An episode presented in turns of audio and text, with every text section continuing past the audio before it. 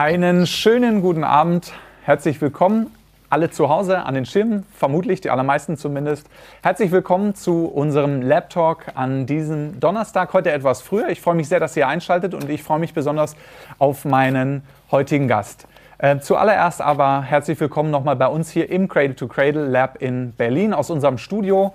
Ähm, noch immer Corona-bedingt, aber das bedeutet auch, dass wir so viele spannende Menschen aus der ganzen Welt und aus verschiedensten Orten hinzuschalten können, um mit äh, Ihnen über dringende und drängende Themen zu diskutieren miteinander.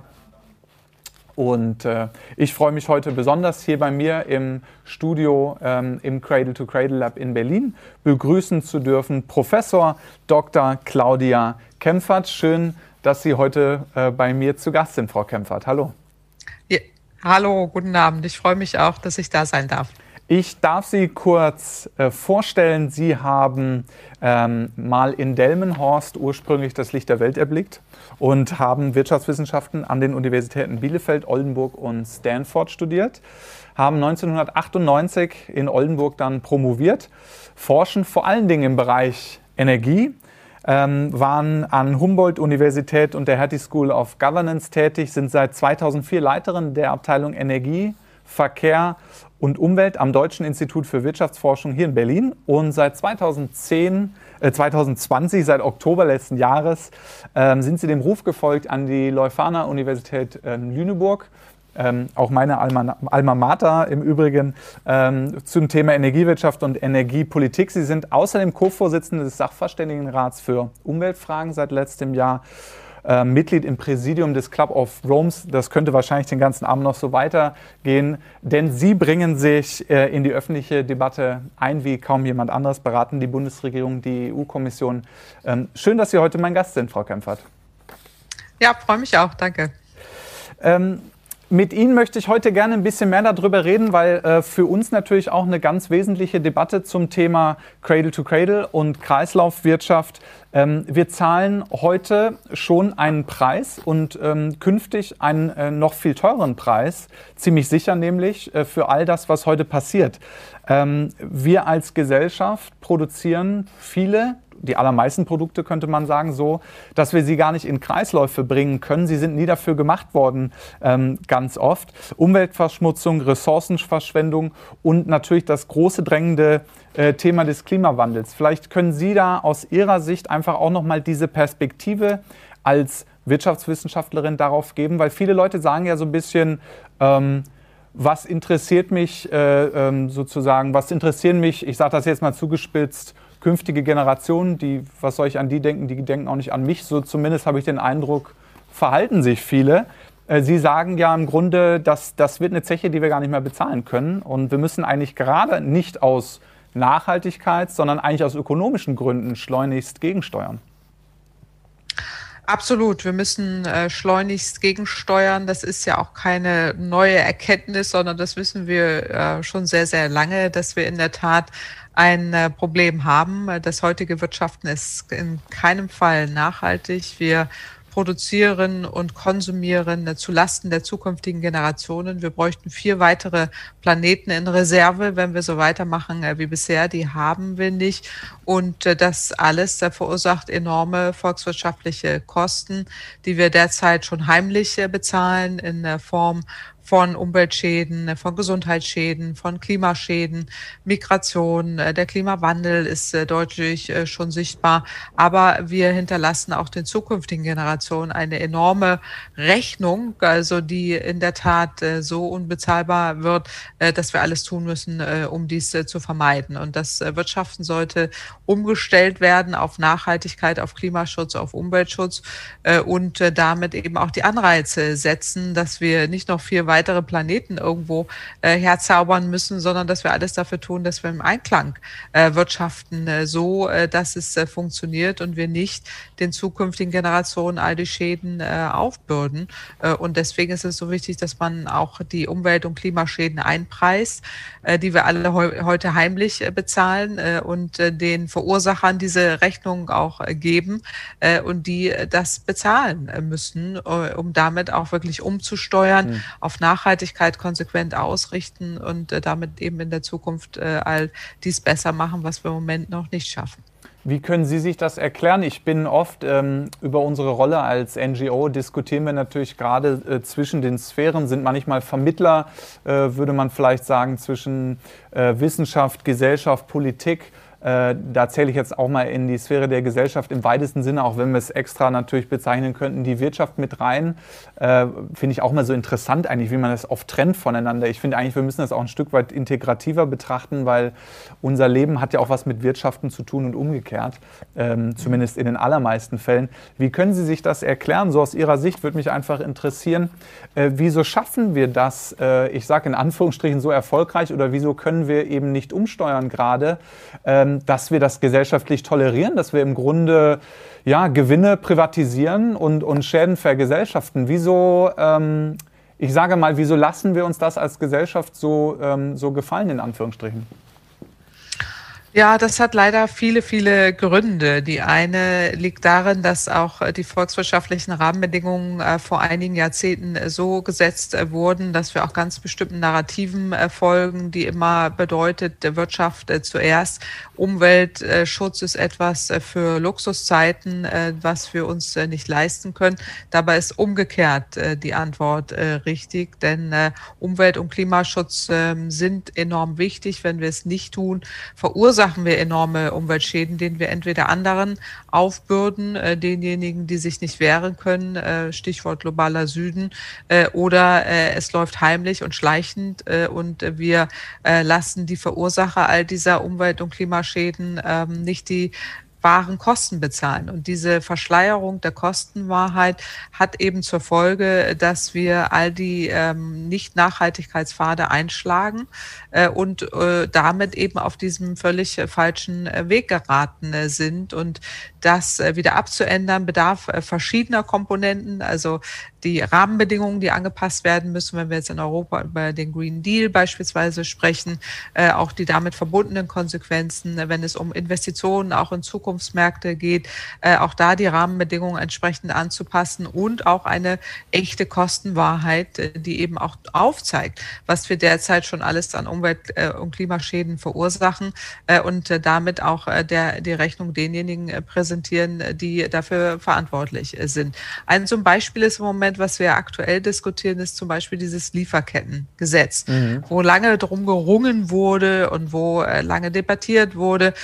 Und ich war letzte Woche bei einer Diskussion, wo es dann aus der Wirtschaft heißt, ja, aber Sie können von uns doch gar nicht verlangen, dass wir wissen, äh, woher unsere Produkte kommen und wie die sozial, mit welchen Sozialstandards und Umweltschäden das einhergeht, wo ich sagte, wenn Ihnen das nicht bekannt ist, äh, dann muss man das ändern, weil es kann ja nicht sein, dass man einfach sagt, ich habe ein Unternehmen äh, und was interessiert mich, was in anderen Ländern passiert. Man hat nicht nur eine Verantwortung, sondern es muss auch eine Haftung kommen. Ich finde es sehr schade, dass das nicht passiert ist, dass man diese Haftungsverantwortung nicht nicht mit reingenommen hat, aber immerhin hat man mal äh, jetzt eine, ein Lieferkettengesetz aus meiner Sicht für völlig ähm, normale Vorgänge in einem Wirtschaftssystem, dass man nicht einfach sagt, die Umwelt- und Sozialschäden, die ich irgendwo anders verursache, sind mir egal. Äh, und äh, um eben hier eine Jeans für fünf Euro anzubieten, nehme ich in Kauf, äh, dass äh, in anderen Ländern Kinderarbeit vorherrscht, nehme ich in Kauf, dass dort Umweltschäden vorherrschen, nehme ich in Kauf, dass Klimawandel äh, voranschreitet. Äh, das, das kann es doch nicht sein. Und deswegen ist es so wichtig, dass man hier sich ehrlich macht, dass man die Rahmen Rahmenbedingungen anpasst, aber dass man auch das Wirtschaften äh, äh, so ausrichtet, dass äh, genau diese Handlungsweisen Nachhaltigkeit, Umweltschutz, Einhaltung von Sozialstandards selbstverständlich wird und wir alle äh, damit auch mitverantwortlich sind äh, zu dieser Kostenwahrheit. Und das sind so kleine Schritte, wo man immer erkennt, wir sind immer noch äh, selbst in den Diskussionen überhaupt nicht auf dem Weg, wo wir eigentlich sein müssten. Einmal kurz in äh, die Richtung unserer Zuschauerinnen und Zuschauer. Äh, ich freue mich auf eure Fragen. Ihr äh, könnt uns über unser Tool Slido gerne Fragen hier auf die Bühne schicken. www.sli.do Slido mit unserem heutigen Code LabTalk. Also sehr gerne schickt mir eure Fragen, dann kann ich die hier mit einbinden in der Diskussion.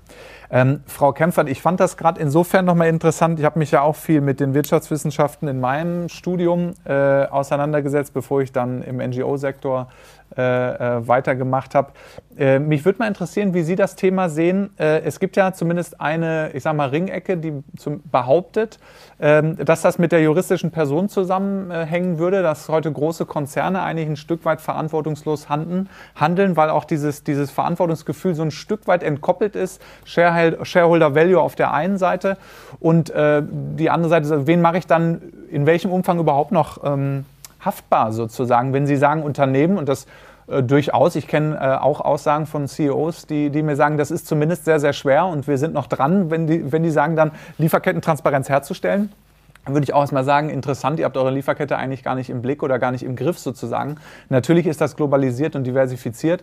Wir haben es äh, neulich vor zwei Wochen gerade mit dem Entwicklungsministerium zusammen auf unserer Textilkonferenz den Tag über diskutiert. Natürlich sehr komplex, sehr lang ähm, das ganze Thema. Was würden Sie sagen? Was, was sind aus Ihrer Sicht so die Gründe, die vermutlich in der Vergangenheit liegen, aber bis heute an, andauern, dass wir so ein Verantwortungsthema gerade vielleicht haben, dass man sich da oder dass gerade größere Konzerne global agieren? agierend Multinationals sich schnell aus der Verantwortung ziehen und sagen, das äh, regeln meine Zuliefererbetriebe, die sind dann auch im Zweifel dafür verantwortlich, wie es den Arbeitnehmern äh, äh da in der, in, zum Beispiel in der Fabrik geht. Ja, also es hat eben genau diese Komponenten, dass man einerseits, wie eben schon besprochen, äh, Umwelt- und Klimaschäden outsourced und sagt, äh, es ist mir ja egal, was in anderen Ländern passiert, äh, da sind die dann für verantwortlich, Hauptsache billig. Und der Rest ist mir egal. Und das kann es nicht sein. Hier brauchen wir Kostenwahrheit, auch global verbindliche Abkommen, dass erstmal Umwelt- und Nachhaltigkeitsstandards eingehalten werden und Sozialstandards eingehalten werden. Und wenn diese Bepreisung auch in den entsprechenden Ländern stattfindet, die Transparenz her, hergestellt ist, dann kann auch ein Unternehmen äh, mit verlässlichen Bedingungen äh, dort agieren und äh, eben diese Lieferketten so gestalten, äh, wie dann äh, das dort gemacht wird. Das andere ist aber auch, und das sprechen Sie zu Recht an, ist, ähm, dass diese juristische Haftung oder überhaupt die ähm, Strukturen der Unternehmen, wenn sie jetzt auch kapitalnotiert sind an den Börsen, dann sind sie eben den Stakeholdern, den Shareholdern äh, verpflichtet und es gibt da äh, wenig Handhabe. Und da muss man auch ran, dass man äh, die Bedingungen auch für die Unternehmen ändert, dass nicht nur Nachhaltigkeitsberichte auf Hochglanzpapier ausgewiesen werden, sondern dass man sie genauso wie die Finanzberichte quartalsmäßig berichten lässt und Verantwortung übernehmen lässt für die Effekte, die dort stattfinden. Und ähm, warum gilt das nur für die Budgets und die Finanzzahlen? Wieso gilt das nicht für die anderen anderen Indikatoren, die wir auch auf globaler Ebene verpflichtet haben. Wir haben 17 Nachhaltigkeitsindikatoren uns äh, weltweit äh, verpflichtet. Und das gilt für eine Volkswirtschaft, muss dann runtergebrochen werden, auch auf die einzelnen Akteure, auf die Menschen, auf alle, äh, wie wir uns hier bewegen, aber gerade auch auf die Unternehmen. Und da muss es in den Verantwortlichkeiten andere Wege geben. Also einerseits die Bilanzierung, äh, die Haftbarmachung äh, und eben auch äh, die regelmäßigen, transparenten Berichte und damit auch eine Reaktion der Investoren, ähm, die dann oder der Anteilseigner, die dann auch diese Informationen benötigen. In der Vergangenheit wurden eben solche Risiken, Umweltrisiken, Klimarisiken verschleiert.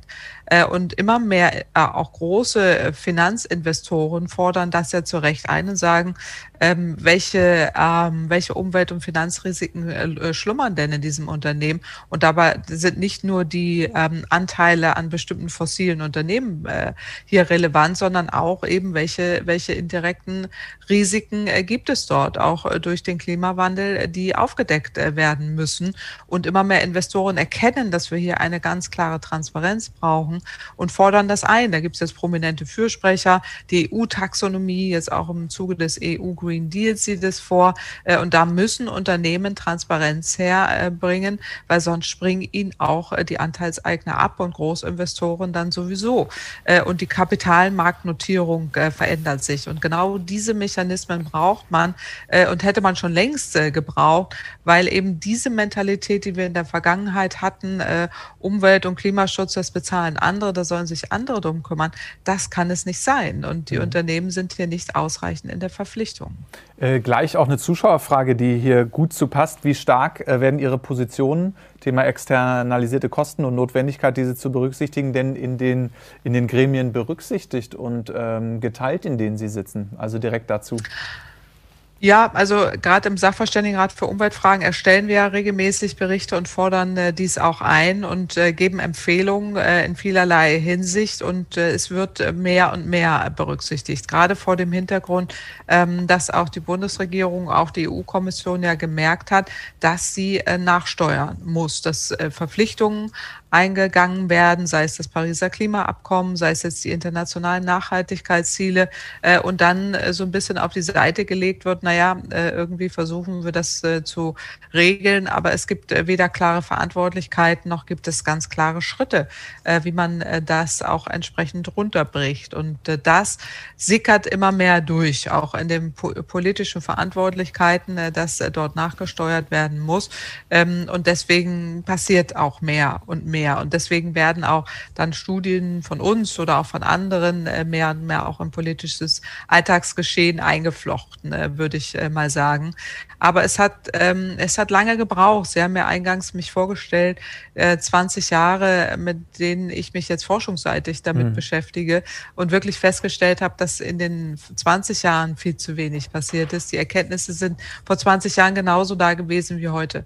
Äh, und das ist schon erstaunlich, auch vor dem Hintergrund, dass ähm, wir ja auch internationale Verpflichtungen eingegangen sind, dass dies so zäh ist und auch so mhm lange braucht. Es gibt äh, interessante Studien darüber, dass auch interessierte Interessengruppen oder Interessengruppen äh, insgesamt Zweifel sehen, Zweifel streuen, auch an der Klimawissenschaft, an der Wissenschaft insgesamt. Dieses Merchants of Doubts, äh, was auch äh, Naomi Oreskes äh, in ihrem Buch äh, vor einigen Jahren in den USA dargelegt hat, also wo man wirklich nachgucken kann, nachlesen kann. Oder Michael Mann jetzt aktuell in den USA. Ähm, äh, Susanne Götze, Annika Jöres in äh, Deutschland, die Klimaschmutzlobby, wo man wirklich nachlesen kann, dass auch orchestrierte äh, Instrumente genutzt werden, um diese schnellen Handlungen aufzuhalten, mhm. um Zweifel zu sehen, um politische Prozesse aufzuhalten. Äh, und deswegen kommt man immer so sehr mühselig äh, voran, äh, fünf Schritte nach vorne, drei zurück. Immerhin ist man dann schon mal zwei Schritte vorwärts gekommen. Und da sind wir etwas schneller geworden in den letzten Jahren, würde ich mal sagen. Auch und gerade dank der Zivilgesellschaft, der insgesamt der Fridays for Future Bewegung, nicht nur der Jugend, sondern der Zivilgesellschaft insgesamt, die deutlich mehr einfordert. Fridays for Monday, da wollen wir, äh, Quatsch, äh, Mondays for Future, wollen wir gleich noch, die, Sie nennen dann äh, doch so nüchterne Begriffe äh, in dem Zusammenhang wie erstaunlich, wie lange das geht. Vielleicht, das zeichnet Sie vermutlich auch einfach als Wissenschaftlerin aus. Sie rüsten da verbal nicht so hoch. Ähm, ich frage mich allerdings schon immer wieder an diesem Kontext, und da werden auch manche Vertreterinnen und Vertreter ähm, äh, derer, die einfach schon lange für diese Themen kämpfen, für die, ähm, zu denen ich sie natürlich zähle. Ähm, manche werden da deutlicher. Insgesamt frage ich mich so ein bisschen, und wir machen unsere Arbeit auch schon seit acht Jahren mit Cradle to Cradle NGO. Ähm, wie halten Sie das eigentlich aus, wenn Sie, wenn Sie jetzt heute Abend auch sagen, seit 20, 30, ich, teilweise werden da Themen seit 40 Jahren eigentlich teilweise auch wirklich sehr bekannt bis sehr bekannt, ähm, ähm, dass man eigentlich so schleppend vorankommt. Wie, wie stehen Sie dazu? Wie, wie gehen Sie damit um, so mhm. auch im Alltag? Ja, also äh, erstmal äh, ist ja schon einiges passiert. Wir kommen ja gleich noch auf das Buch Mondays for Future. Da habe ich im ersten Teil ja auch wirklich sehr viele Fragen beantwortet. Äh, auch äh, die Jugend, die äh, Jugendlichen äh, der Fridays for Future, die ja auch ungeduldig sind und sagen, es muss jetzt alles ganz schnell passieren. Äh, wir brauchen sehr viel mehr. Zu Recht fordern sie das ein. Aber die letzten 40 Jahre ist nicht nichts passiert. So, also mhm. das sind schon einige Dinge passiert, die ich auch aufbereite und, und nochmal darlege. Und äh, man kann auch sehen, es ist schon schon doch einiges äh, vorangegangen. Auch die internationalen Prozesse dauern einfach sehr lange, äh, um sich da auch abzustimmen und auch Schritte vorwärts zu gehen.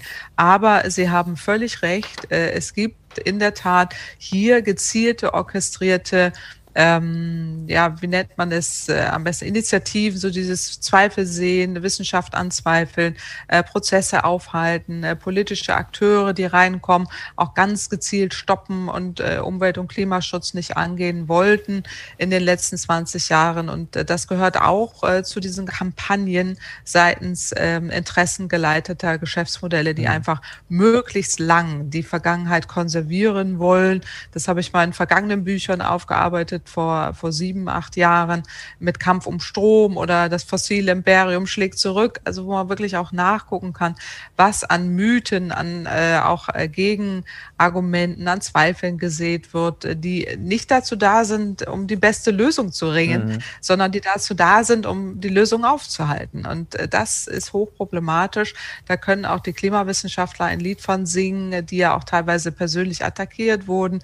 Nicht nur hier, äh, auch in, ähm, gerade in den England, USA, Australien sehr stark, äh, wo man, wo schon sehr auffällig ist, dass es sich hier da äh, nur darum geht, äh, auch wirklich Lösungen nicht äh, voranzubringen. Mhm. Und das hat sehr viel was mit äh, Geschäftsmodellen zu tun und so. Also das kann ich nüchtern wissenschaftlich schon alles durchdringen. Äh, Finde es nach wie vor hochspannend, weil wir ja auch mittlerweile schneller vorwärts kommen. Sie fragen mich ja, wie geht's mir damit? Mir geht's wunderbar. Ich bin von Natur aus Optimistin und sehe einfach auch Schritte, die wir jetzt vorwärts kommen. Und da hält mich jetzt im Moment ähm, sehr wach und sehr glücklich äh, die ganze Zivilgesellschaft äh, durch Fridays for Future, äh, die wahnsinnig viel bewegt haben. Äh, mhm. Und ähm, auch durch die ganzen Initiativen. Ich bin Teil des Scientists for Future, ähm, auch der OMRAS for Future, Entrepreneurs for Future und so weiter. Sie kennen sie alle, äh, die sich da aktiv einbringen. Und das bringt im Moment wahnsinnig viel Bewegung auch in die mhm. politischen Prozesse. Mhm. Äh, und das brauchen wir jetzt, weil wir müssen echt schneller werden, weil sonst schaffen wir es in der Tat nicht. Was ist denn Ihre Einschätzung? Würde mich da gleich interessieren, für, weil ähm,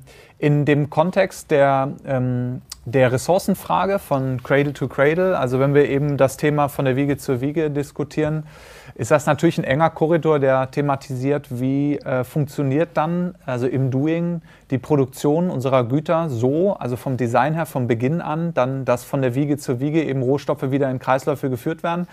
Ähm, Materialgesundheit spielt da auch eine Rolle, beziehungsweise wirklich Materialien wirklich da, auch dafür auszuwählen, äh, dass wir dann Produkte für Kreisläufe ähm, gestalten. Also nicht nur äh, anteilige Recyclingquoten, sage ich jetzt mal 20, 30, 40 Prozent, sondern dass wir auf diese 100 Prozent zusteuern. Ähm, mhm. Und unser Eindruck ist manchmal, oder wir spüren, da, da, gibt es sozusagen auch eine gewisse, eine, eine, eine rege Diskussion in der Entwicklung auch der, der Nachhaltigkeit, ähm, sehr stark geprägt, finde ich, in der Vergangenheit durch die Themen auch Fußabdrucksreduktion, was auch finden wir, so eine ähm, interessante Konnotation mitbringt, weil das ja oft auch erstmal davon ausgeht, wir Menschen können eigentlich gar nicht anders. Und dafür sind wir natürlich dann auch zu viele. Und wir versuchen zumindest im Diskurs eigentlich zu sagen, wir müssten gar nicht zu viele sein, weil Sie haben ja gesagt, wir brauchen eigentlich vier Erden. Da stimme ich Ihnen ja zu, wenn das System so bliebe. Ähm, und mit Cradle to Cradle argumentieren wir ja so ein bisschen, wenn wir sozusagen, äh, statt zu denken, wir wären zu viele und wir könnten es eh nicht ändern, weil ich glaube, dann müsste man wirklich versuchen, den Fußabdruck so klein wie möglich zu halten. ist ja der Vorschlag von Cradle to Cradle zu sagen, hey, wir sind nicht zu viele, wir sind eigentlich zu blöde. Und also sprich über die Verhaltensänderungen und nicht jetzt zu sagen, 10 Milliarden Menschen kriegen wir nicht satt. Wir glauben doch. Ähm, und die kriegen wir auch mit Gütern versorgt. Das glauben wir auch, wenn man das alles kreislauffähig gestalten würde. Und da frage ich mich manchmal auch, und da würde mich Ihre Einschätzung interessieren, wo stehen wir da in der Nachhaltigkeitsdiskussion? Direkt auch anknüpfend an eine Zuschauerfrage, und das sehen wir auch so.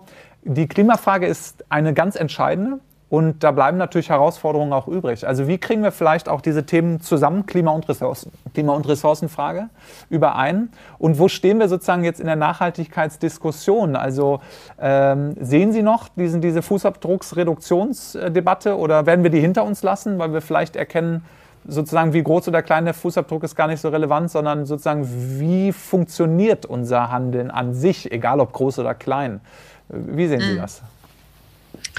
Ja, ich denke, dass man, man muss es alles zusammen betrachten und deswegen finde ich es eigentlich auch richtig, dass man äh, diese 17 Nachhaltigkeitsziele hat äh, und, und gleichzeitig sich verschiedene äh, oder man muss verschiedene Bälle in der Luft haben und, und gleichzeitig behandeln. In der Tat glaube ich, ähm, denke ich, ist genau das, was Sie ja sagen, absolut relevant und auch richtig, dass wir über diese Kreislaufwirtschaftsgedanke daran müssen in allen Segmenten und auch beginnen müssen von Wiege zu Wiege, finde ich absolut den richtigen Ansatz, ähm, auch das immer durchzudeklinieren. Und das hat aber so viele Konsequenzen in, in allen Bereichen, von der Bauwirtschaft eben bis hin zu den Materialien, die Sie aufgezählt haben, äh, wo, wo es uns gelingen kann, äh, dann auch mit diesem Ansatz äh, ernsthaft sowohl Umweltziele als auch Klimaziele gleichzeitig äh, zu lösen. Insofern äh, bedingt sich das äh, schon auch gleichzeitig und in der Tat ähm, dann diese Diskussion, wo man sagt, ja, wir sind einfach zu viele und äh, können jetzt sowieso nichts mehr ändern, ähm, das hilft äh, überhaupt äh, gar nicht weiter, sondern hier geht es in der Tat darum, dass man äh, über die Verteilung, über die Allokation, über die Wirkung und auch über diese Kreislaufwirtschaftsgedanken äh, und Kreislaufwirtschaftsansätze in der Konsequenz äh, daran geht äh, und auch gleichzeitig ähm, damit die Lösungen anbietet. Aber äh, wir brauchen auch eine Fußabdrucksreduktion, weil wir im Moment zumindest von den Dingen, ähm, die ja umweltschädlich und klimaschädlich äh, sind, äh, wir gar nicht mehr weiter äh, nutzen äh, sollten äh, und damit eben auch diesen Suffizienzgedanken oder Suffizienz insgesamt durchdeklinieren müssen. Ein Beispiel ist die Verkehrswende, wo es ja darum geht, dass jetzt wir diskutieren im Moment darüber, ähm, ja, die vielen Fahrzeuge, die wir haben, sind ja nicht das Problem, sondern nur der Antriebsstoff. Ähm, das ist eben so nicht richtig, weil wir brauchen eine Verkehrswende, die auf Verkehrsvermeidung, Verlagerung, Optimierung setzt, inklusive Kreislaufwirtschaft. Wenn wir bei den Batterien äh, beispielsweise ansetzen, wenn wir bei der Herstellung äh, des erneuerbaren Stroms ansetzen, den wir brauchen für Öko- äh, und Elektrofahrzeuge, die klein, leicht sind, mit geringerem Fußabdruck, ähm, inklusive eben dann auch der, der 100 Prozent Recycling der Batterien äh, und der Wiederverwendung und äh, der, des konsequenten Kreislaufgedanken in, in, auch im Bereich der Mobilität und auch im Bereich der Digitalisierung, der Dienstleistung, Mobilitätsdienstleistung. All die Dinge spielen äh, in der Tat eine zentrale Rolle. Ähm, und da würde ich mir wünschen, äh, von allem etwas. Ähm, es gibt jetzt nicht die eine Lösung, wo wir sagen, wow, wir haben jetzt ähm, einfach, wir produzieren Wasserstoff, äh, wie es ja manche sagen, das ist der neue Impfstoff äh, und dann ist die Welt in Ordnung. So geht es, funktioniert es nicht, weil äh, wir müssen den Wasserstoff herstellen. Der verursacht in der Produktion wiederum enorme Umweltschäden, äh, Treibhausgase äh, und auch entsprechende äh, negative externe Effekte, die wir mit berücksichtigen müssen. Und dann kann es nur darum gehen, dass wir äh, eben auch die gesamte Kette mit berücksichtigen und, und äh, ganzheitliche Lösungen äh, anstreben, äh, die dann wieder auf das hinauslaufen, was wir eingangs besprochen haben, dass wir ähm, eben auch äh, die größeren Ziele, die Rahmenbedingungen brauchen äh, für die gesamte Volkswirtschaft, damit wir die äh, einzelnen Punkte auch durchdeklinieren können. Und ähm, das setzt eben an verschiedenen äh, Komponenten an. Aber die Kreislaufwirtschaft oder Credit to Credit ähm, vom Wege zu Wiege ist absolut der richtige Weg und auch der richtige Ansatz, ähm, das weiterzuführen. Und meine Wahrnehmung ist durchaus, dass äh, dies immer mehr auch wahrgenommen, also nicht nur wahrgenommen wird, sondern auch im politischen Prozess eine wichtige Rolle spielt, ähm, dass man eben das gleich mitdenkt äh, und es auch an verschiedenen Stellen äh, immer wieder hochkommt.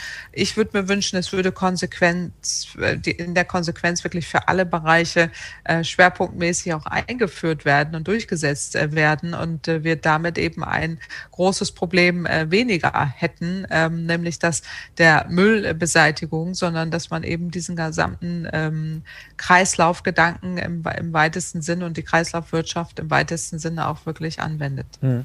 Also ähm, ich finde das sehr interessant, was Sie sagen und ähm, wir verbinden im Grunde, weil ich glaube, jeder Akteur, gerade äh, zivilgesellschaftliche Organisationen, wie wir es sind, muss ich ja der Frage stellen, äh, in Anführungsstrichen mal, habe ich jetzt an alles gedacht und wie bringe ich diese Themen zusammen? Deswegen glaube ich, das Klimathema ist ja äh, natürlich ohne Zweifel ein sehr wichtiges. Aus unserer Sicht bringt man, glaube ich, gerade da die Themen sehr gut zusammen, wo man eigentlich ja sagen könnte, äh, Kohlenstoffdioxid ähm, in der Atmosphäre ist eigentlich auch ein misslungenes Rohstoff- oder Ressourcenmanagement-Thema, wenn man so will, weil ähm, eigentlich ja Kohlenstoff als wertvoller Rohstoff ähm, kann gebunden werden, sollte gebunden werden, sollte auch eben in der Form und auch in diesem Umfang, weil es gibt natürlich natürliche Kohlenstoffkreisläufe, aber eben nicht in dieser Quantität, wie der Mensch sie verursacht. Ähm, und eigentlich ähm, vergessen wir also dabei, mit der wertvollen Ressource Kohlenstoff vernünftig ähm, umzugehen. Und ich frage mich so ein bisschen, ähm, vielleicht haben Sie ja eine Idee, wie wir es schaffen, äh, genau diesen Diskurs zu integrieren, wie Sie sagen, eigentlich diese verschiedenen Seiten der Medaille zu betrachten, weil ich nehme es durchaus so wahr, dass wir gerade sehr einseitig, ich fand auch Ihr Beispiel gut, dass wir eigentlich nur auf den Antrieb oft schauen äh, und gar nicht sozusagen das gesamte Fahrzeug betrachten. Gerade äh, wenn ich so im Leichtbau denke, geht ja auch äh, von, der, von der Herstellung, wir gucken auch gleich nochmal auf die Erzeugung regenerativer Energien. Da haben wir ein ähnliches Thema wie jetzt auch in Fahrzeugkarosserien, dass wir da einen Kohlefaserverbundstoff, der halt eben schlecht oder gar nicht kreislauffähig ist, äh, im Einsatz haben. Dann ist sozusagen die Energie punktuell grün hergestellt. Ähm, aber trotzdem stellen wir da erstmal einen riesigen Haufen Sondermüll, sage ich mal in Anführungsstrichen, hin zur, zur Produktion.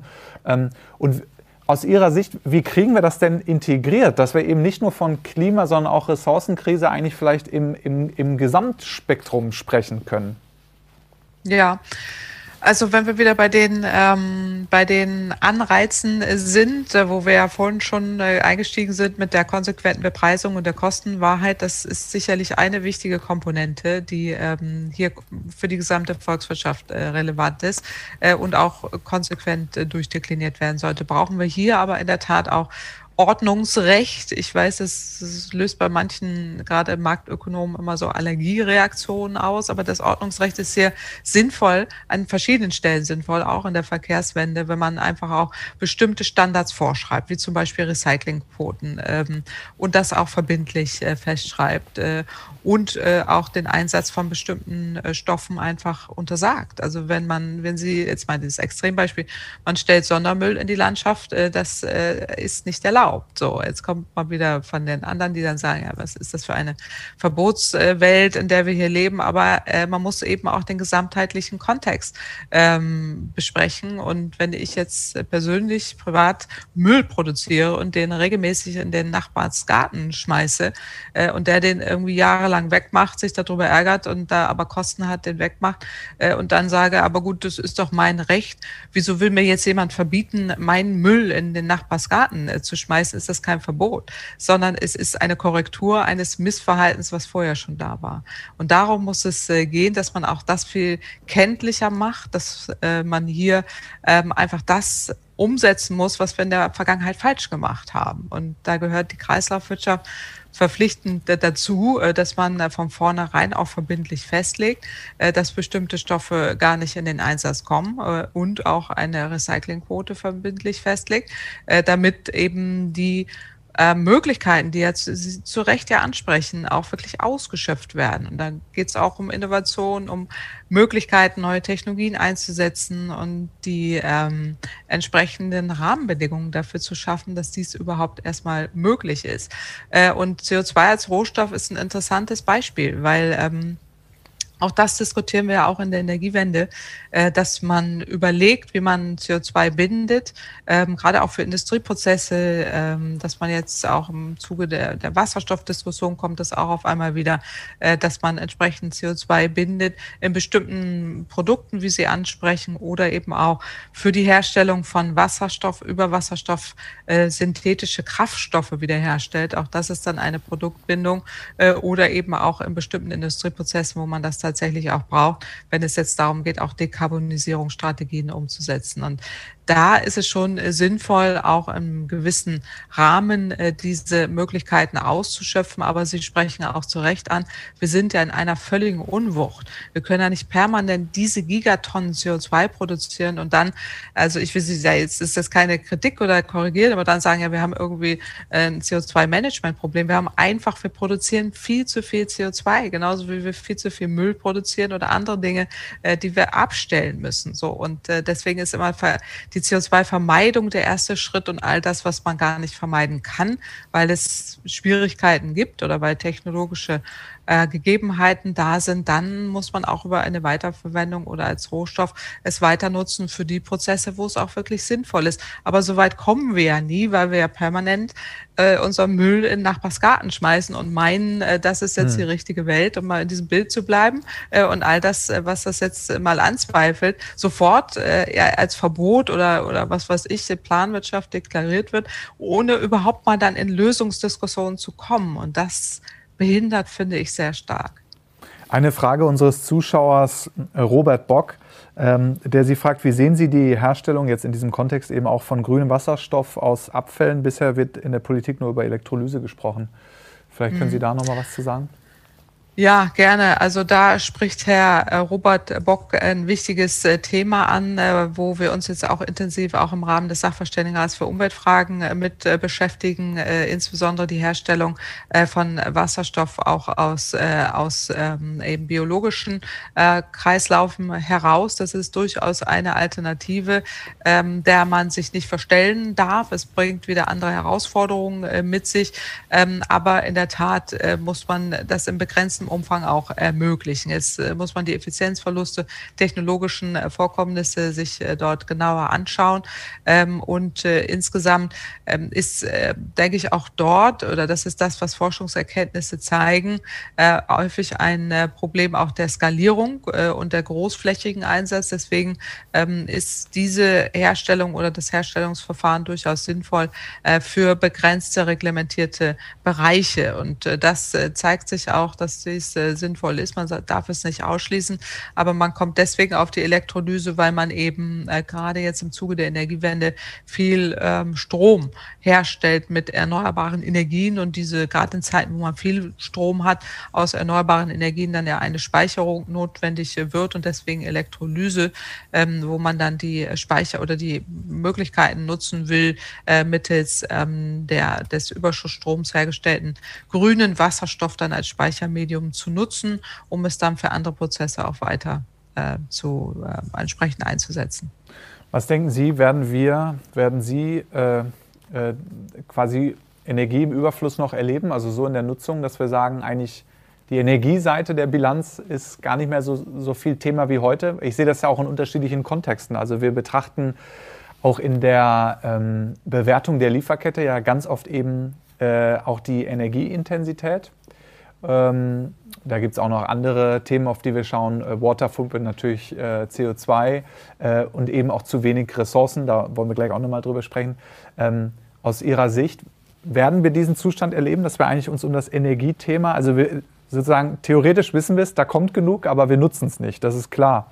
Aber werden wir das schaffen in absehbarer Zeit, dass wir uns eigentlich von dem Energiethema insofern lossagen, dass wir uns dann wir, mit dem Energieüberfluss um andere Themen wie eine funktionierende Kreislaufwirtschaft äh, dann kümmern können? Weil das ist ja im Grunde auch eine, so eine Art These von Cradle to Cradle, dass man sagt, wir werden das Energiethema lösen. Wir brauchen Energie, wir brauchen auch viel Energie, äh, damit wir dann auch Kreisläufe schließen können.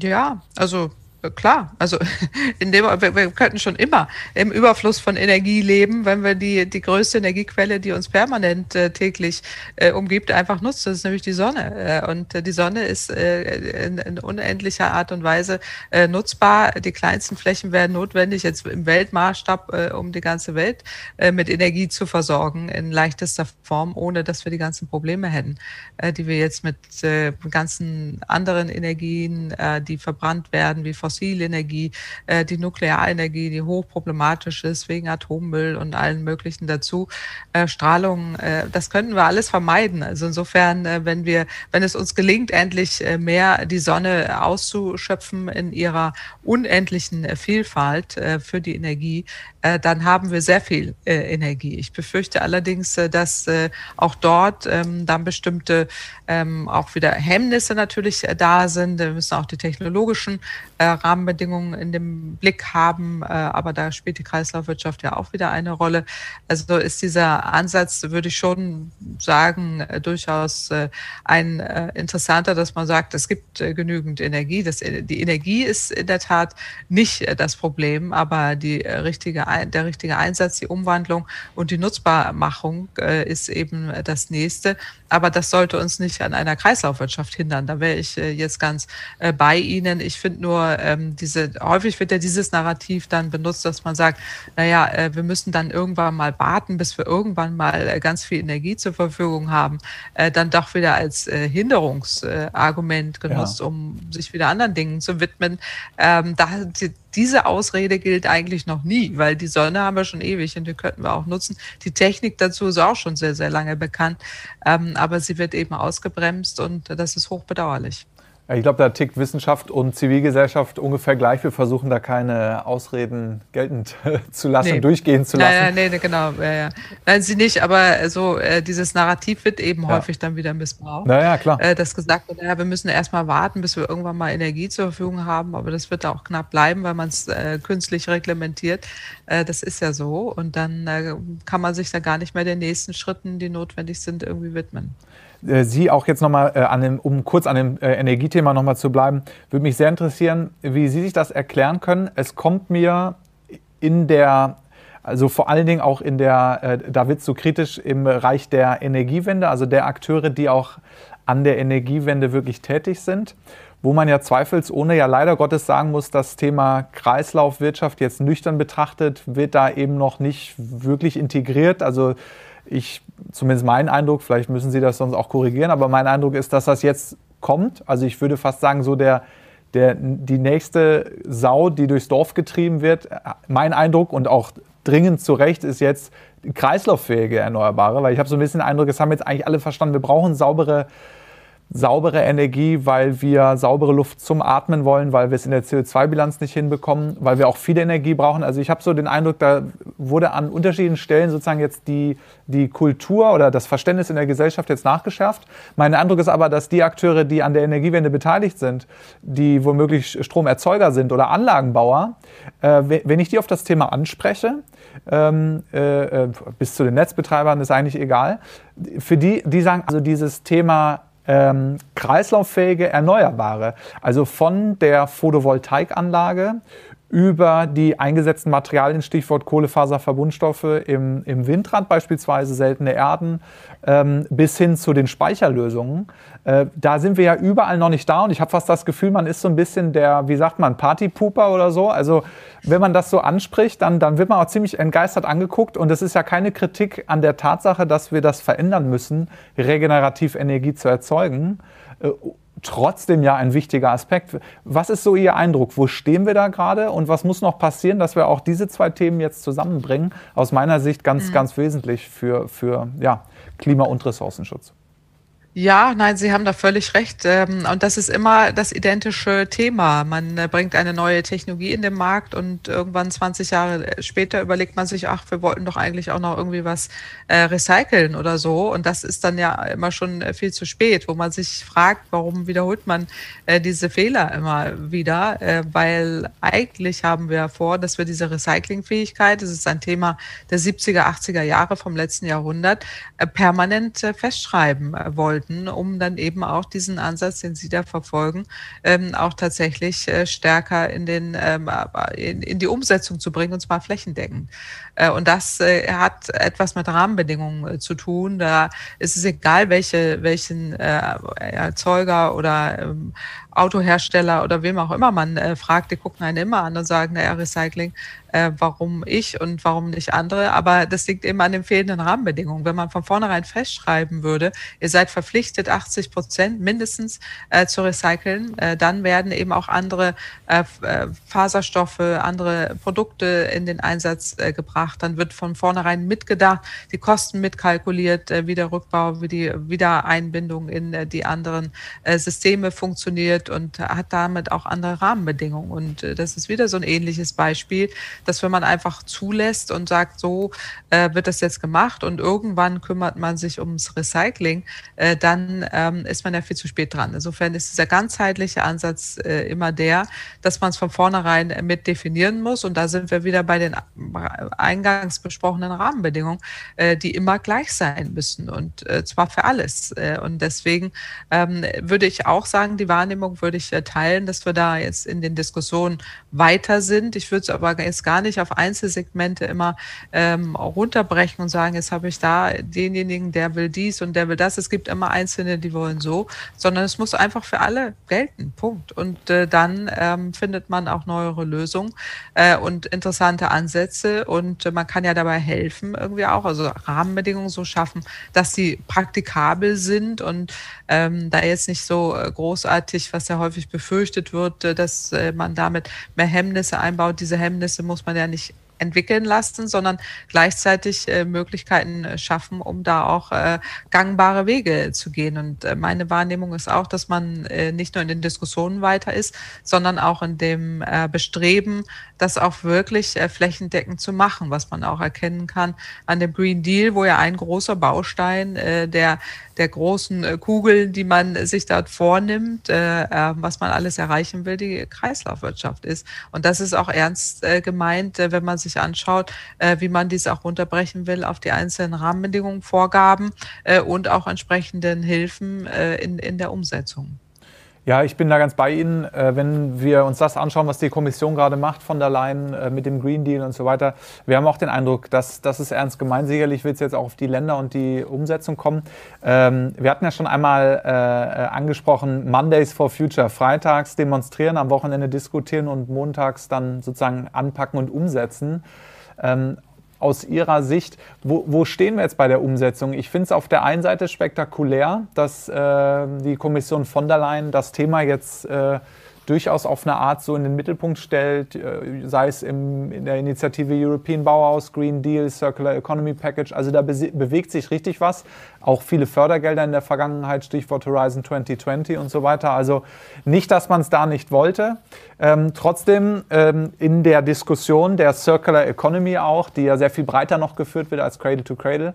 Mein Eindruck ist so ein bisschen, äh, eigentlich so das ganz große neue Buzzword. Aber wie füllen wir das jetzt mit Inhalt? Also zumindest in der Kritik, und das erleben wir bei uns auch in der Diskussion, ist oft, dass viele Leute sagen, bei Circular Economy ist nicht immer so viel Umsetzung drin, wie wir uns das schon erhofft haben. Das heißt, irgendwo ist die Zielsetzung klar, aber wie kommen wir irgendwie ins, ins Doing? Da sehe ich persönlich also so eine gewisse Differenzierung. Unternehmen, die sich mit dem Cradle-to-Cradle-Gedanken auseinandersetzen, genau da kommt es ja weniger auf die makroökonomische Ebene an, sondern wirklich viel mehr auf die betriebswirtschaftliche, produktorientierte Umsetzung.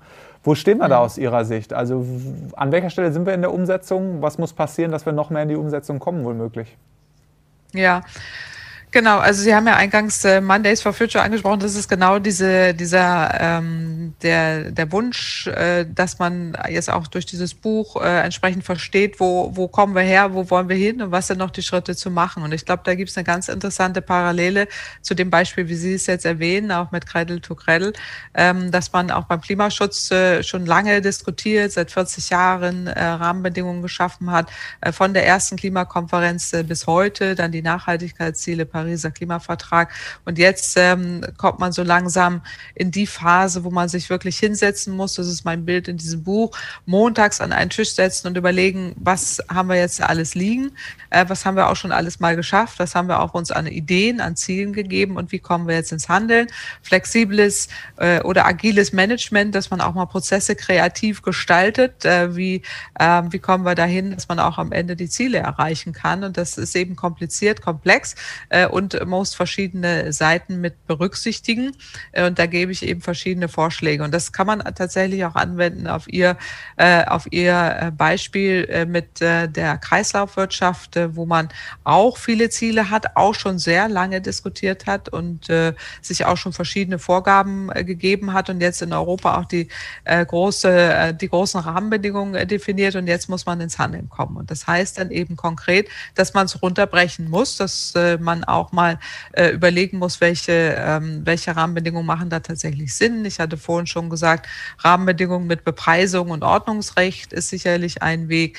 Äh, Festschreiben auch von bestimmten Recyclingquoten. Aber äh, Kreislaufwirtschaft ist ja deutlich mehr als das. Sie sprechen auch die betriebswirtschaftlichen Komponenten an, äh, dass man da auch äh, Wege findet, ähm, bestimmte Produkte, Produktzyklen äh, zu entwickeln, sie auch einzusetzen, sie auch entsprechend äh, in die Unternehmensbilanz Bilanz mit hineinzunehmen äh, und je nachdem, welches Unternehmen oder wie die sich auch aufstellen, ganz unterschiedliche Anforderungen hat. Aber für alle müssen, müssen die Spielregeln gleich sein. Mhm. Und deswegen ist der Rahmen so wichtig äh, und auch bestimmte Fördermöglichkeiten äh, und äh, die, die man dann auch entwickeln kann, auch mit Förderhilfen beispielsweise, bestimmten Technologiestandards, die man entwickeln kann, äh, um da auch wirklich mehr Schritte in die Richtung zu bekommen, ähm, dass wir ins Handeln kommen. An dem Montag, wo wir zusammensitzen, jetzt durchdeklinieren, was brauchen wir, wie können wir schaffen, kommt dann der Dienstag und und der Mittwoch, wo man auch mehr tun muss und endlich tun muss. Äh, das ist ja genau der Sinn eben auch diese, dieser Idee äh, dahinter. Und da würde ich zustimmen, dass ähm, der Rahmen oder auch die Ideen jetzt auch seitens des Green Deals äh, von Ursula von der Leyen und von Europa da gut sind, aber die jetzt auch mehr mit Leben gefüllt werden müssen.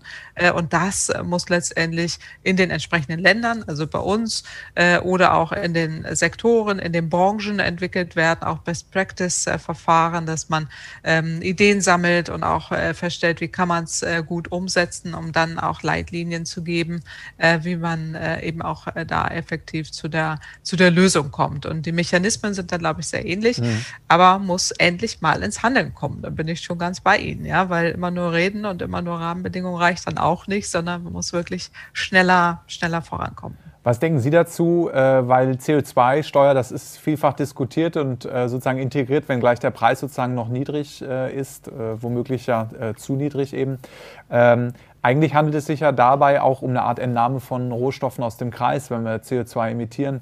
Ähm, Bräuchte man nicht also vielleicht generell eine Rohstoffentnahmesteuer, die sozusagen berücksichtigt, dass wenn Rohstoffe also aus dem Kreislauf verloren gehen, genau das eigentlich auch finanziell, bilanziell sozusagen Berücksichtigung finden muss? Ja, absolut. Ich wäre sofort dafür. Das meint ja auch vorhin mit, den, mit der Kostenwahrheit und den Preissignalen, die man äh, braucht.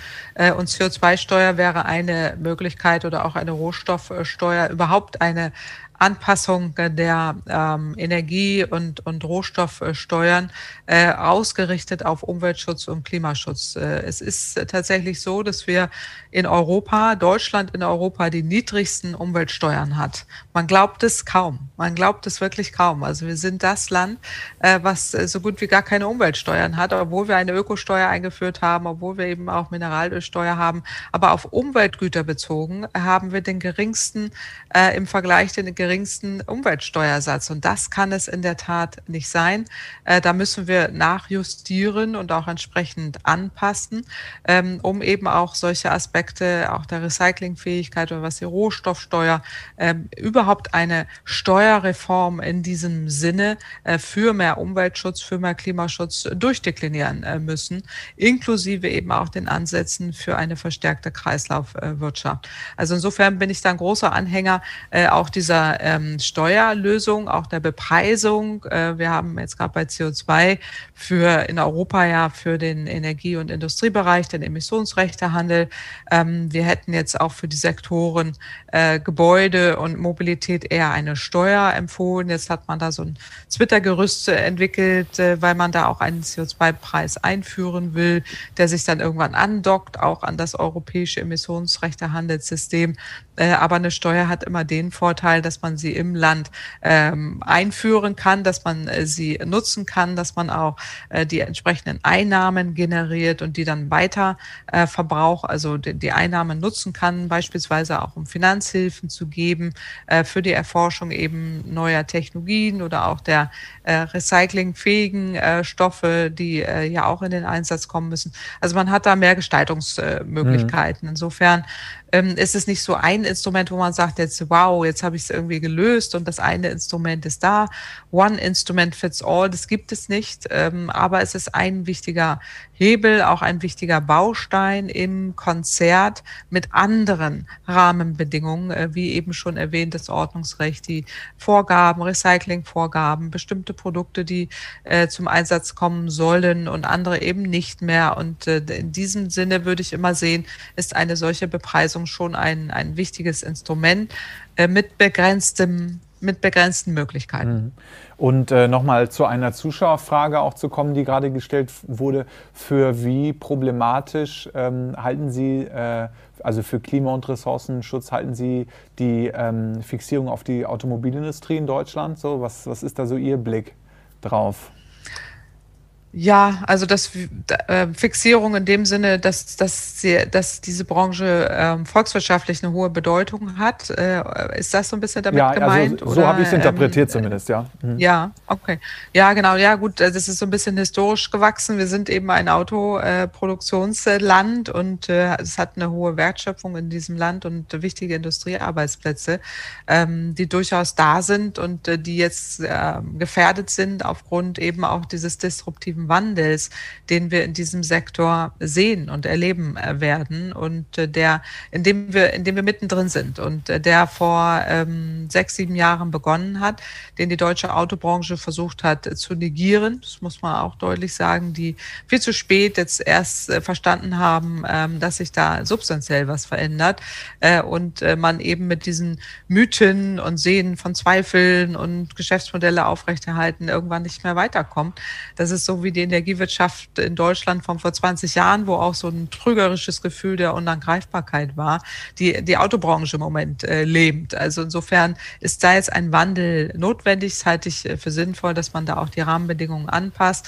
Es muss kombiniert werden mit den, mit den erneuerbaren Energien, mit den Umweltanforderungen, mit den Klimaschutzzielen. Aber nochmal, also es kann nicht einfach nur so weitergehen wie bisher. Für eine Mobilitätswende braucht man eben sehr viel mehr von Verkehrsvermeidung, Verlagerung Verlagerung, Optimierung. Ähm, aber auch die Städte haben ja die Herausforderung, äh, Stickoxide, Feinstaubemissionen zu senken.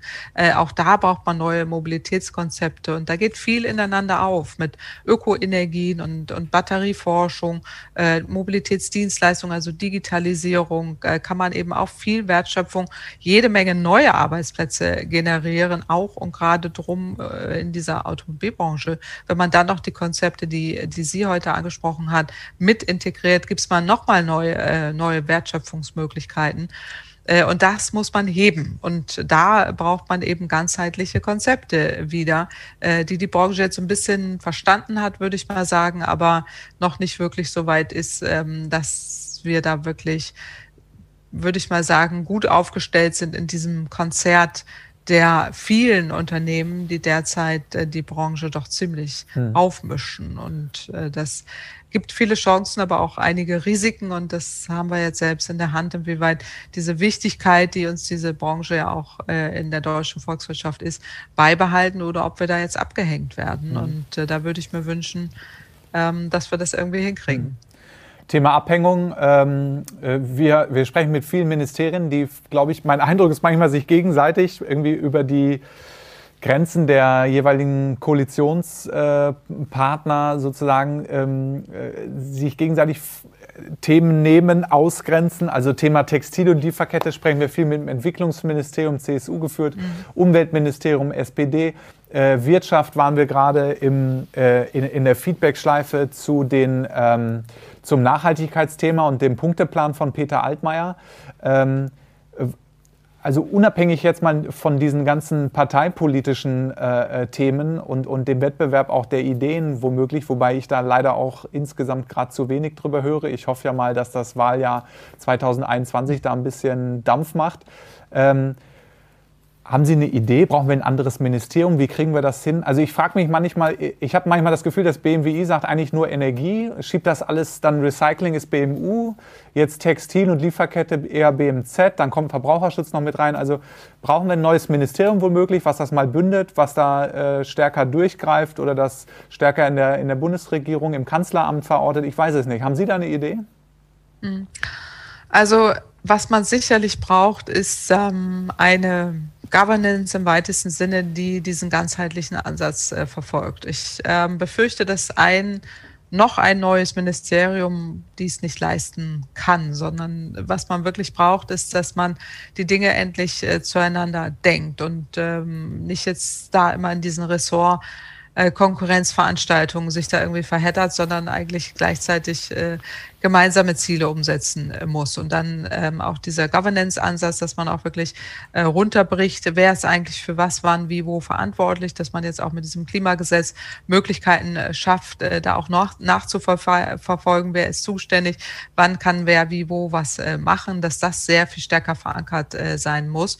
Äh, und das, ähm, wir haben jetzt äh, beispielsweise als ein Beispiel äh, im Rahmen des Sachverständigenrats für Umweltfragen einen Rat für Generationengerechtigkeit äh, vorgeschlagen vorschlagen, äh, der dann mal abprüft, äh, inwieweit sind jetzt die Dinge, die wir hier eigentlich entscheiden, äh, kompatibel mit den Umwelt- und Klimazielen und vor allen Dingen auch der zukünftigen Generation, äh, wo man so etwas auch mit abprüfen kann und auch die 17 Nachhaltigkeitsziele mal immer wieder abklopfen muss, wenn jetzt bestimmte Entscheidungen, Gesetzesvorhaben und all das getroffen werden.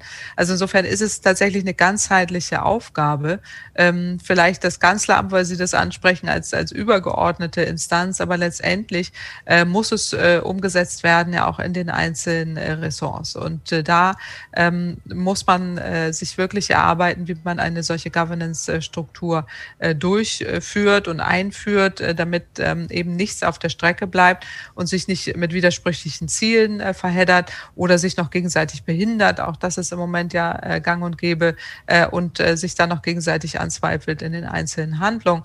Das darf nicht passieren, sondern da braucht man äh, wirklich ähm, eine Instanz oder eine übergeordnete, ähm, ganzheitliche Institution im weitesten Sinne, die äh, regelmäßig ähm, den Rahmen gibt, äh, abklopft, inwieweit man da jetzt auf dem Weg ist und nachjustiert, äh, wie, ähm, wie man da auch entsprechend ähm, dann einschreiten kann und korrigieren muss. Also in England gibt es beispielsweise diesen ähm, Klimarat, jetzt auch von, von den Wissenschaften begleitet, äh, wo dann äh, regelmäßig eben Monitoring stattfindet und man nachjustiert und, und nachprüft. Auch das versucht man jetzt ja hier so ein bisschen in äh, einer Light-Version in, in Deutschland. Das ist auch etwas, was nicht falsch ist. Ähm, aber letztendlich ähm, sind eben solche, was Sie ja auch schon ansprachen, äh, wissenschaftlichen Empfehlungen äh, dann das eine, was dann politisch umgesetzt wird, äh, dann das andere. Und deswegen denke ich, äh, dass man da in irgendeiner Form ähm, der übergeordneten Steuerung und der Governance, äh, die man äh, dort braucht, um diese ganzheitlichen Ziele, die ja verschiedene Facetten äh, berühren, wirklich abdecken kann. Frau Kempfert, wir kommen schon zum Ende. Unser Format äh, haben wir sozusagen zeitlich jetzt fast ausgereizt. Meine letzte Frage vielleicht noch, wenn Sie erlauben, in Ihre Richtung. Äh, in unserem Netzwerk und bei uns, bei Cradle to Cradle NGO, da engagieren sich mehr als 800 ehrenamtliche Aktive. Wir sind im ganzen deutschsprachigen Raum, Deutschland, Österreich und der Schweiz mit 50 Initiativen, also auch ganz dezentral und regional ähm, und, und, streiten für die Sache und bringen das Thema zusammen und moderieren äh, äh viele dieser, dieser Dinge und bringen einfach diese Ideen sozusagen, ähm, bringen für diese Ideen eine, eine Bühne.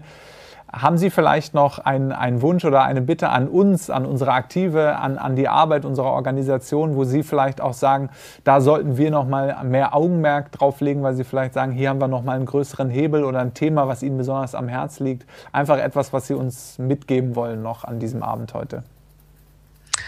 Ja, also erstmal äh, großes Kompliment. Ich freue mich immer, wenn ähm, da Ehrenamtliche und dann noch so viele an der Zahl sich dafür ein bestimmtes äh, Thema da engagieren, äh, Möglichkeiten schaffen der Transparenz, der Information, so wie heute Abend äh, und auch Plattformen bieten, äh, wo man sich austauschen kann und gemeinschaftliche Lösungen äh, durchdenken kann und da auch um den besten Weg ähm, diskutieren, streiten kann. Das ist immer auch ein großes Kompliment, dass das möglich ist.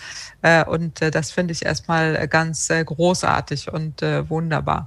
Jetzt als äh, konkreten Hinweis oder Empfehlung, das kann man von außen schwer tun. Also gerade wenn eben auch ein solches Netzwerk sich derart engagiert einbringt. Für die politischen Diskussionen helfen immer konkrete Beispiele, also dass man eben so Best Practice Möglichkeiten aufzeigt, weil wir erleben ja sehr häufig, dass ähm, durch diese Mythen, die wir eingangs diskutiert haben, äh, Verhinderungsstrategien erarbeitet äh, werden, weil man sagt, na, das geht doch jetzt sowieso nicht äh, oder das kann ja nie funktionieren. Und äh, das sieht man ja an Ihren Beispielen, die Sie ja auch äh, schon seit vielen, vielen Jahren äh, zeigen, dass das nicht stimmt. Aber wenn zum Beispiel ein äh, großes Unternehmen oder eine ähm, äh, ja, Unternehmen oder mehrere, eine Branche vielleicht sogar insgesamt äh, zeigt, ähm, wir verpflichten uns hier auch mal und zeigen, äh, dass äh, dies funktioniert äh, und haben Best Practice äh, Ansätze, ähnlich wie man sie auch beim Lieferketten-Thema gesehen hat, wo ja ganze Unternehmen sich zusammengeschlossen haben, ähm, da auch mit offenem Papier oder sich da zeigen und, und dafür werben und sagen, wir machen das, es funktioniert, es ist kein Hexenwerk, bitte folgt uns allen ähm, macht das mehr Eindruck, ähm, als wenn, äh, ich will jetzt nicht NGO despektierlich in keinster Weise äh, äußern, aber wenn da schlagkräftige ähm, Unternehmen sind, die, die deutlich machen, ähm, so funktioniert es und äh, dafür treten wir auch öffentlich ein und, und machen dies auch publik, ähm, dann hilft das in politischen Debatten oftmals äh, sehr, sehr stark. Äh, und ähm, da würde ich mir, das ist jetzt mehr gar nicht an Sie oder an Ihre NGO gerichtet, äh, das ist immer so eine Adressat aus meiner Sicht ist die Wirtschaft, ähm, die da entweder sehr zögerlich agiert oder immer nur diejenigen an die Öffentlichkeit lässt, die alles negativ sehen und nicht wollen und gar nicht sehen. Ähm, und da das einfach mal umzukehren und zu sagen, doch, es geht, wir können das, wir machen das, äh, Positivbeispiele zu nennen. Ähm, und aus der Zivilgesellschaft kommen im Moment diese ganzen Beispiele. Äh, und da auch äh, schlagkräftige Wirtschaftsvertreter mit an Bord zu kriegen, das, ähm, das hilft meistens für viele Diskussionen. Ja, ich äh, freue mich sehr über äh, Ihren Einwurf noch jetzt ganz zum Schluss, weil wir auch ein Stück weit uns als Organisation verstehen, die eben gerade äh, weniger sich darauf konzentrieren möchte, was falsch läuft, was ja un, ähm, unbestritten äh, der Fall ist an vielen Stellen, sondern irgendwie zeigen möchte, wie es geht, wie wir die Zukunft, die mit gesunden Materialien, die kreislauffähig, die Cradle to Cradle, die mit einer Circular Economy in Europa und der Welt funktioniert. Und dafür wollen wir äh, eine Bühne sein. Ähm, heute gehörte die Bühne vor allen Dingen dieser wissenschaftlichen und wirtschaftswissenschaftlichen Diskussion. Alle Zuschauerinnen und Zuschauer, ich bedanke mich herzlich, dass ihr euch eingeschaltet habt. Natürlich könnt ihr bei uns mitmachen und ehrenamtlich aktiv sein äh, in diesen mehr als 50 Initiativen im deutschsprachigen Raum. Natürlich könnt ihr ähm, uns besuchen. Wir senden ja heute hier aus dem Cradle to Cradle Lab. Hier vor Ort besuchen ist schwierig, digital aber schon, denn wir haben selber auch als Bauherren äh, dieses Cradle to Cradle Labs 2018, 2019 eben äh, Innovation äh, selber umgesetzt und hier eine Ostberliner Platte, aus der wir gerade hier senden, äh, mit eigentlich allem, was man dafür braucht, vom äh, Boden über die Möbel bis zu den Wandfarben äh, nach Cradle to Cradle umgesetzt, um wirklich zu zeigen, wie geht das am Beispiel der Bestandssanierung. Aber viele dieser anderen Cases, sei es im Textil-, Verpackungs-, Baubereich, ähm, das zeigen wir einmal im Jahr auch auf unserem Cradle to Cradle Kongress, der auch dieses Jahr 2021 etwas anders, als es geplant wäre, ohne Corona, aber trotzdem in drei Etappen stattfinden wird, ähm, um diese positiven Beispiele zu beleuchten. Von daher bleibt uns gewogen, verfolgt uns gerne auf den äh, sozialen Kanälen, auf YouTube, Twitter, Instagram, Facebook, äh, Clubhouse und was alles so dazugehört. Wenn ihr ähm, Lust habt und das könnt und uns unterstützen möchtet, könnt ihr natürlich neben dem ehrenamtlichen Engagement oder auch stattdessen, je nachdem, uns mit einer Spende unterstützen. Mein ganz herzlicher Dank ähm, geht heute Abend natürlich an Sie, Professor Dr. Claudia Kempfert. Vielen Dank, dass Sie uns ähm, Ihre Zeit äh, heute geschenkt haben und äh, herzlichen Dank für die spannende Diskussion heute Abend. Äh, schön, dass Sie mein Gast waren und unser Gast waren. Danke, dass ich dabei sein durfte. Hat viel Spaß gemacht. Alles Gute weiterhin. Vielen Dank. Danke Ihnen. Bis dahin und uns allen einen schönen Abend. Ciao.